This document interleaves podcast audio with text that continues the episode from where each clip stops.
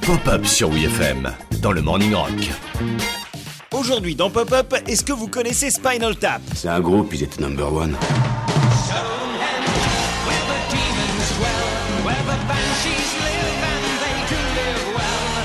Spinal Tap est un film hybride puisque c'est à la fois un documentaire, donc un documentaire sur un groupe de rock, mais c'est également un documentaire puisque Spinal Tap est un groupe qui a été créé de toutes pièces pour le film. C'était de la poudre aux yeux. Ils ont jeté de la poudre aux yeux, les gens, les gens ont dit oui. Spinal Tap, c'est le premier film de Rob Reiner, le mec qui va plus tard réaliser Stand By Me quand Harry rencontre Sally, Misery ou encore Des Hommes d'honneur avec Tom Cruise et Jack Nicholson en colère. Je veux la vérité Vous ne l'encaissez pas, la vérité Bon, ça suffit maintenant, vous vous séparez tous les deux. C'est aussi un film coécrit avec Christopher Guest, Michael McKean et Harry Shearer, trois acteurs et musiciens qui vont s'inspirer des documentaires de Pink Floyd ou encore de Led Zeppelin pour monter une gigantesque farce sur les clichés du rock'n'roll. Ça, c'est un ampli, hein. Tiens, regarde bien, là. Tous les potards sont gradués, tu vois, jusqu'à 11. Et ça, ça veut dire qu'il est plus puissant, que le son est plus fort. Bah, c'est plus fort d'un cran, hein. Le film est un énorme succès surprise en 1984, si bien que des dizaines de rockstars comme Jimmy Page, Ozzy Osbourne ou encore Lars Ulrich de Metallica le citent comme étant plus vrai que nature.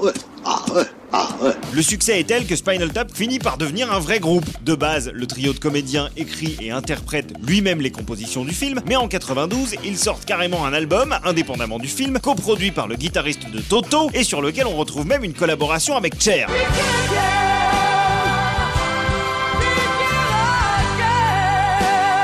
Pour des raisons de contrat débiles, la franchise Spinal Tap se retrouve dans les années 90 entre les mains de L'Oréal. Parce que je le vaux bien. Je sais, ça n'a aucun sens, mais c'est comme ça. Afin de conserver leurs droits, les mecs de Spinal Tap doivent apparaître au moins une fois tous les trois ans dans une œuvre publique, ce qui a occasionné des moments assez cocasses. Genre Spinal Tap dans un documentaire sur les monuments historiques britanniques. We are Spinal Tap